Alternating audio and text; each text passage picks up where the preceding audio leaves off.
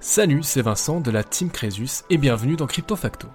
Chaque semaine, je vous présente un concept ou un projet lié aux crypto-monnaies ou à la blockchain pour vous aider à mieux comprendre l'écosystème dans son ensemble et les projets dans lesquels vous investissez. Mon credo, il n'est jamais trop tard pour apprendre et j'espère que nous apprendrons beaucoup ensemble au fil des contenus diffusés ici. Bien évidemment, je ne donne aucun conseil en investissement, faites vos propres recherches et restez les seuls maîtres de votre argent. Si vous aimez le podcast, n'hésitez pas à vous abonner et à laisser un commentaire 5 étoiles et à partager vos épisodes préférés.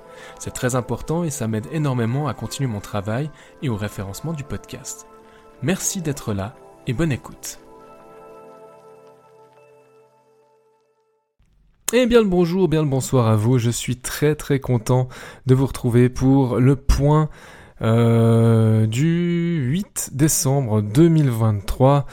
Alors il y aura un petit peu, un petit peu de clic, un petit peu de clavier, il y aura des bruits euh, un petit peu impromptus que vous allez avoir dans le casque, mais j'ai envie de prendre la parole aujourd'hui pour faire un petit peu le point sur euh, quelques actualités qu'on a pu avoir sur le marché crypto ces dernières semaines, ces derniers jours, et puis regarder un petit peu où on en est dans le marché. Alors vous l'aurez remarqué, le Bitcoin a atteint presque 44 000 dollars. En tout cas, il a passé la barre des 40 000. C'est, toutes ces barres de, de 10 000 sont très très symboliques, elles sont très importantes. Il faut les passer parce qu'il y a des gens qui vont rester complètement accrochés à cette idée que euh, une fois qu'on a passé au-dessus, ben, on peut pas redescendre. Ou une fois qu'on, enfin, si on tape une euh, une borne haute, par exemple, à 49 000, et puis on n'arrive pas à passer 50 000, bah, ça veut dire qu'on n'y passera jamais.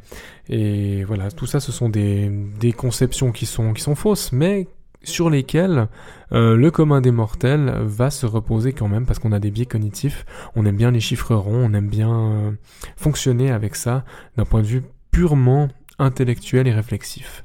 Alors, dans ce point, je vous parle du Bitcoin, je vous parle d'atomes, très très important donc dans l'écosystème Cosmos, euh, et parce qu'il y a eu une grande mise à jour euh, qui a eu lieu il y a, une petite semaine. Et euh, je vais aussi vous parler des saisons en crypto-monnaie, où est-ce qu'on se trouve dans le cycle des cryptos? Alors pas de réponse définitive, mais une espèce de petit, petit guide de lecture, en tout cas ma grille de lecture, euh, tout ça dans le calme, bien évidemment, alors que ça bouge de tous les côtés. Je viens d'ouvrir euh, une de mes applications pour voir un petit peu les, les, les mouvements de marché. Euh, ouais, c'est pas mal. Les altcoins là, ils se font plaisir. On a Ethereum qui a aussi poussé un petit peu, donc ça me laissera le temps de revenir sur ces différents éléments. Bref, Bitcoin. Commençons par le King. Le King Bitcoin, lui, il, euh, donc il est arrivé euh, presque à 44 000 dollars. Là, au moment où j'enregistre, il est à 43 000 et des poussières. C'est, c'est très bien. Tout simplement, c'est très bien. Peut-être qu'on va repiquer vers le bas, mais euh, il faut garder en tête que cette poussée-là, elle est très certainement hyper spéculative dans la mesure où on le sait ou on croit le savoir, parce que nul ne sait, sauf des gens qui savent ça derrière des portes closes. Il devrait y avoir en 2024, peut-être avant, mais voilà, 2024, une arrivée des ETF, donc des trackers, sur le Bitcoin spot, c'est-à-dire au prix du marché. Et il y a ici des grands noms de la finance qui sont en train de jouer peut-être une partie de leur avenir, comme BlackRock, euh, parce que c'est les, plus importants, et c'est eux qui arrivent aussi à faire plier euh, parfois la, la SEC. Euh, américaine, donc c'est l'organe qui contrôle les marchés financiers, et on va dire que toute cette poussée spéculative me laisse penser, et je n'en ai aucune certitude, que au moment où on aura l'information qu'il va y avoir effectivement des ETF euh, qui seront validés et qui seront mis sur le marché, mis en vente sur le marché, donc des parts d'ETF, hein, on aura ce qui s'appelle communément un sell the news. Ça veut dire que une fois qu'on a capitalisé sur la rumeur d'arrivée d'un ETF, on va vendre la nouvelle et il se pourrait que le qu'un petit crash ou une grosse correction arrive juste au moment où on a la sortie des ETF. Alors, ça peut être vrai comme ça peut ne pas l'être. Peut-être qu'il y aura au contraire une espèce d'appel d'air qui va se faire pour continuer un peu le rallye. Mais rien ne monte en ligne droite en règle générale, alors je pense que là aussi à un moment donné il y aura une correction. À vous de voir si vous êtes des holders dans l'âme, ça veut dire que vous n'allez pas du tout vendre quoi qu'il arrive tant que vous n'avez pas atteint un certain seuil. Et là, le temps n'est qu'un facteur, ça veut dire que vous attendez euh, simplement quelques mois ou une année de plus, et peut-être que vous arriverez là où vous souhaitez arriver. Euh, simplement en étant très passif. D'autres qui vont essayer de d'avoir une gestion plus dynamique de leur portefeuille, vont vouloir peut-être vendre à un moment, euh, quand on arrivera proche des 50 000 dollars. Tant qu'il n'y a pas d'annonce d'arrivée des ETF, je vois pas pourquoi on corrigerait sur le marché. Ça me paraît un petit peu, un petit peu absurde de vouloir capitaliser sur une rumeur et vendre la nouvelle tant que la nouvelle n'est pas effectivement arrivée. Donc on pourrait presque monter indéfiniment euh, sur le Bitcoin à partir du moment où on retarde l'arrivée des ETF. Je dis indéfiniment, il y a quand même euh, des seuils, typiquement l'ATH, l'all time high sur le, sur le Bitcoin près des 69 000 dollars. Là c'est clair qu'il y aura, il y aura des freins avant. Mais euh, enfin, entre 43 000 nous sommes maintenant et 50 000, je vois pas pourquoi on serait beaucoup freiné. Encore une fois, c'est un avis, ça veut pas dire que j'ai raison, ça veut pas dire qu'il y aura un sell the news, mais euh, il y a quand même des signes. Et aussi, il faut se dire que lorsqu'on fait euh, des multiples intéressants, il faut toujours se rémunérer un petit peu. Donc, à titre personnel, si euh, on arrive à un moment donné près des 50 000, il est possible que je prenne un petit pourcentage de, bénéfices, de gains, même sur le Bitcoin, que j'aimerais beaucoup conserver. J'en viens maintenant au deuxième point de cet épisode, Atom. Atom a connu une grande mise à jour puisque la communauté a voté pour diviser le taux d'inflation par deux. Donc on a abaissé ce taux de 20% à 10%, donc taux, euh, taux d'inflation annuel. Donc si vous-même vous êtes des stakers d'Atom, vous avez dû remarquer que votre rendement annualisé a baissé passant d'environ 19% à 13 à 14%. Donc vous pourriez avoir l'impression que c'est moins rentable, mais techniquement, d'un point de vue purement mécanique, s'il y a moins de dilution, donc d'inflation, hein, moins de dilution de la valeur, ben on devrait quand même s'y retrouver. Mais moi, ce qui me taraude quand même, c'est surtout qu'il est pour l'heure difficile de mesurer les effets sur l'écosystème. S'il y a moins d'incentives, euh, d'incitation à assurer la sécurité d'atomes, ben peut-être que certains nœuds de validation vont s'envoler vers d'autres projets plus rentables pour pour eux. Enfin, tout simplement, hein, chacun va défendre ses intérêts. À voir. Toujours est-il qu'on doit être un tournant de l'écosystème Cosmos, un de ceux qui doit nous amener vers Atom 2.0. Euh, ce serait euh, une version du Cosmos, l'écosystème Cosmos, où Atom serait vraiment central et quelque part serait garant de la sécurité et engrangerait beaucoup de valeur de par ce simple fait. Alors pour moi qui ai beaucoup d'atomes, en tout cas en proportion de mon portefeuille, je, je, regarde avec attention ce qui va se passer ces prochaines semaines, ces prochains mois sur Atom. Alors pour l'instant, euh, il n'y a pas eu de, de, de changement majeur sur le, prix d'Atom. C'est en train de monter avec le reste du marché, tendrement, calmement, mais on n'a pas vu tout à coup une grosse rupture baissière ou une grosse cassure haussière euh, après l'annonce de cette mise à jour. Ce sont des propositions, la communauté a tranché, si on n'est pas content, bah, il fallait simplement aller voter. Voilà, donc euh, à, bon entendeur, hein, simplement, euh, si vous voulez participer à, une gouvernance, que vous croyez vraiment dans un projet ou dans un token plus que dans un autre et dans son utilité surtout, peut-être que ça vaut la peine euh, d'apprendre pour voir comment aller voter et faire valoir votre voix. Pourquoi je vous dis ça? Euh, Simplement parce que il y a quelque chose qui est un peu plus qu'une rumeur, il y a une information comme quoi on préparerait peut-être un fork de Cosmos de tout l'écosystème. Et un fork, c'est simplement une copie à un moment donné de son histoire d'un écosystème ou d'une blockchain, parce que quelque part on est en désaccord avec la direction qu'a pris le reste, le reste ou la majorité de l'écosystème. Et là, on aurait une proposition de faire un truc qui s'appelle Atom One.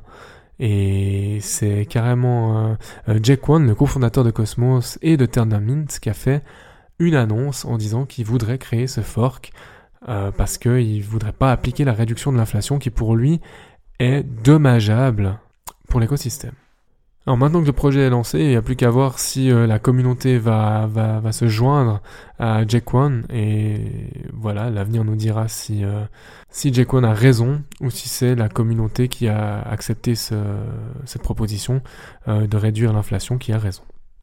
Dans ce point, je vous propose également euh, une petite réflexion, une réflexion qui n'est pas de moi, c'est une réflexion qui est dans l'air. On parle de différents, cycles de marché, de différents moments du cycle. Certains parlent de phases d'accumulation, de phases euh, de, d'euphorie.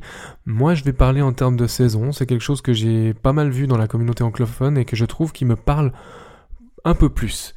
Alors, où est-ce qu'on en est dans le cycle? Est-ce qu'on est en bull run, en pré-bull run, en marché haussier? Est-ce que c'est si important finalement d'avoir euh, une, euh, une vision claire de ce point-là? Je suis pas sûr. Nous sommes dans une phase où le BTC progresse fortement. On voit que l'ETH, l'Ether commence à reprendre du rythme, ce qui est bien. Et selon toute vraisemblance, si l'ETH fait une poussée haussière, les altcoins devraient suivre, sans que nous ne puissions savoir jusqu'où il y a forcément un moment où il y aura un retournement. Et là, il bah, faudra couvrir nos arrières. Euh, comme disait, je, crois que c'est Warren Buffett qui disait ça. Euh, c'est quand euh, l'eau se retire qu'on voit qui nageait le cul à l'air. ça veut dire que ceux qui n'ont pas pris leur disposition et qui n'ont rien prévu pour les retournements de marché, bah, c'est ceux-là qui vont avoir de la peine, tout simplement. Donc aujourd'hui, nous serions, si on pense en termes de saison dans les cycles des crypto-monnaies et du Bitcoin, nous serions au printemps ou au début de l'été selon différentes grilles de lecture. Alors, je vous propose juste de faire un, tour d'horizon de ces saisons. Au printemps, euh, c'est comme dans notre réalité, vous avez plein de bourgeons, la nature se réveille. Au printemps ici, nous avons plein de projets qui se redressent avec euh, quelques belles poussées ici et là, avec la préparation aussi d'ICO, donc euh, d'Initial Coin Offering, qui vont arriver vraisemblablement début 2024 parce que le marché s'est retourné, il s'est retourné, c'est un fait, il n'est plus baissier, il est haussier. Quant à savoir si on est dans un bull run, un pré-bull run, on s'en fout complètement. C'est le printemps et pendant le printemps, euh, voilà, on commence à faire certains bénéfices si on a pu capitaliser sur euh, certaines prises de position précédemment. Maintenant, après le printemps, généralement, on passe à l'été. À l'été, c'est là où il va y avoir des excès, mais des excès qui défient des fois l'entendement.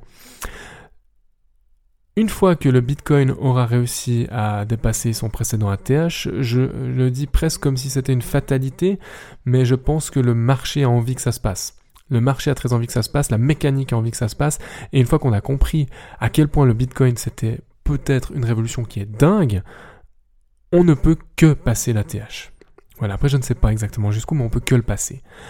Une fois qu'on a dépassé cet excès-là, on a fait péter un plafond de verre, et ce plafond de verre, après, il nous laisse parfois aller vers des folies, des folies qui sont spéculatives. Hein.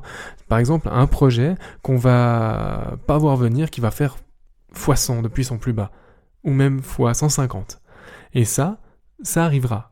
Et probablement qu'on ne sera pas sur ce projet-là, mais n'empêche que ça va arriver. Et là, on sera dans euh, tous les excès ou absolument quoi qu'on fasse, globalement, on est gagnant. Vous posez 10 balles sur la table, vous repartez avec 20 balles, et puis vous êtes content. Il faut faire très très attention lorsqu'on est dans la phase d'été. Je pense qu'il faut, en tant qu'investisseur particulier, et si vous n'avez pas le temps d'être sans arrêt dans votre écran, euh, il faut pas acheter. C'est là où vous vendez. Vous avez accumulé sur d'autres saisons, comme par exemple le début du printemps, mais en été, euh, c'est là où on se, on se rémunère grassement. Après l'été vient l'automne, et il se trouve qu'en automne, vous avez euh, un marché qui va baisser globalement, mais il y aura toujours des gros sursauts, des projets qui vont vraiment tout faire péter. Et c'est des signes, hein, c'est généralement des projets plus petits, hyper spéculatifs, ou ceux qui peuvent pas accepter que l'été se termine, bah, vont aller mettre des billes et vont aller euh, essayer de gagner encore quelque chose là. Euh, en automne, bah, on peut faire ces dernières plus-values avec de la, de la guilt-free money, donc un peu d'argent qu'on peut mettre ici et là tout en sachant qu'on risquerait de le perdre, donc des très très très petits pourcentages de son portefeuille. C'est pas un conseil en investissement, mais c'est en tout cas ce que je ferai. Voilà, comme ça vous le savez. Et après l'automne vient l'hiver. Et l'hiver, c'est déprimant. L'hiver, il n'y a plus personne sur les marchés. On s'enfonce, on s'enfonce, on s'enfonce. On perd jusqu'à 80% de la valeur du Bitcoin. 70, 80, peut-être plus. On ne sait pas. Et sur certaines altcoins, on se retrouve avec 99-99% de baisse. Et ça, c'est dingue. Et le vivre et le supporter, c'est là où ça va nous donner des opportunités. Une fois qu'on a enduré l'hiver, quand on voit la sortie de l'hiver, début du printemps, c'est là où il faut charger son bag au maximum, accumuler pendant l'hiver. Quand il y a personne, c'est là où on va euh, faire probablement les meilleures affaires. C'est peut-être aussi là où on va voir un projet mourir sur lequel on a mis des billes parce qu'il a plus d'argent. Quand t'as plus de pognon, au final, ben oui, tu risques de mourir. Donc c'est risqué, mais c'est pas plus risqué que d'investir au sommet de l'été. Où là, euh, si vous n'avez pas mis les pneus neige, vous allez avoir plus que les yeux pour pleurer. Donc après les excès, les punitions, forcément. Et pour moi, en tout cas, qui a accumulé pendant l'hiver des crypto-monnaies, donc depuis, euh, allez, on va dire mi-2022, où là on était, je sais pas si on était déjà en hiver ou si on était sur la fin de l'automne, et jusqu'à jusqu'à ben, ces derniers mois, j'ai accumulé des crypto-monnaies et des altcoins. Et il se trouve que je suis correctement exposé, de mon point de vue, au marché crypto. Et je me réjouis en fait de, ce printemps. Là, je suis pas pressé de voir ce qui va se passer. Et j'espère qu'on va tout simplement euh, vivre un été dingue, mais pendant l'été, moi, je serai plutôt à la vente qu'à l'achat, alors qu'il y aura des nouveaux qui vont arriver sur le marché. Si vous êtes nouveau, faites gaffe, faites très attention à pas acheter euh, bah, des tokens qui auraient déjà fait x10 euh, en, un mois. C'est fou. Vous, vous tendez le bâton pour vous faire battre. Oui, peut-être que ça peut encore doubler. Bien sûr, bien sûr que ça peut. Mais vous avez quand même beaucoup plus de risques que ça se retourne et que vous soyez le dindon de la farce. Alors, pensez à ces saisons. Nous sommes peut-être au printemps, peut-être au début de l'été. J'en ai aucune idée. Si vous n'êtes pas encore investi en crypto-monnaie, il est vrai que c'est peut-être un des derniers moments pour embarquer avant les excès, quoique le marché peut se retourner, je vous parlais d'un sell de news, hein, et ce serait à ce moment-là une meilleure opportunité de rentrer, ou alors vous pouvez rentrer avec un DCA un peu agressif en plusieurs fois pour voir un petit peu ce qui se passe et ne pas mettre tout votre argent d'un coup dans les cryptos, sachant que ben, peut-être on, ne, verra pas cette correction massive euh, et vous ne pourrez pas rentrer à des prix plus intéressants. Personnellement, je ne mets plus d'argent dans les crypto-monnaies euh, tant que le marché baisse pas, je suis correctement, encore une fois, euh, positionné. J'espère que ces quelques réflexions un peu décousues hein, vous auront été utiles et que ça vous donnera un peu de grain à moudre comme d'habitude. En attendant un nouveau point de crypto facto, quelque chose de sauvage, qui n'est pas du tout calculé, qui a aucune régularité hein, dans ces formats-là, euh, je vous invite à, s'il vous plaît, me faire un tout petit peu de publicité, à partager ces épisodes, euh, vos dossiers préférés, à vous abonner, à mettre 5 étoiles, à laisser un commentaire. S'il vous plaît, c'est ma seule rémunération. Sur ce podcast, je gagne pas un centime, je ne pousse aucun dossier, je ne suis pas rémunéré en tout cas pour le faire. Et euh, je fais pas de lien d'affiliation sauf une fois où je vous ai euh, proposé un lien Swissborg parce que je l'utilise tout en vous disant que vous n'êtes pas obligé de le faire, et une autre fois où je vous ai mis euh, un lien vers un livre Amazon où euh, bah, si vous l'achetez, je vais gagner 50 centimes. Voilà, donc pour vous dire quand même, je ne gagne pas ma vie avec ça, loin de là, mais ma rémunération, c'est vos likes, c'est vos abonnements et c'est vos commentaires et bien sûr vos retours parce que mon but c'est de progresser. C'est pour ça qu'on fait ce, cet épisode, c'est pour ça qu'on fait ce crypto facto. Bref, cela étant dit, je vous dis à tout bientôt. Profitez bien de la semaine et du week-end et des fêtes de fin d'année. Ciao ciao Merci infiniment d'avoir écouté cet épisode jusqu'au bout. Pour poursuivre la discussion, vous pouvez me retrouver sur mon blog swisscomcresus.com ou à l'adresse admin at. Les liens sont dans la description, je vous laisse y jeter un œil. N'hésitez pas non plus à partager votre avis sur cette émission dans les commentaires sur Apple Podcast, à me laisser une note maximale sur Apple Podcast et Spotify, ça m'aide beaucoup au référencement du podcast et à continuer mon travail.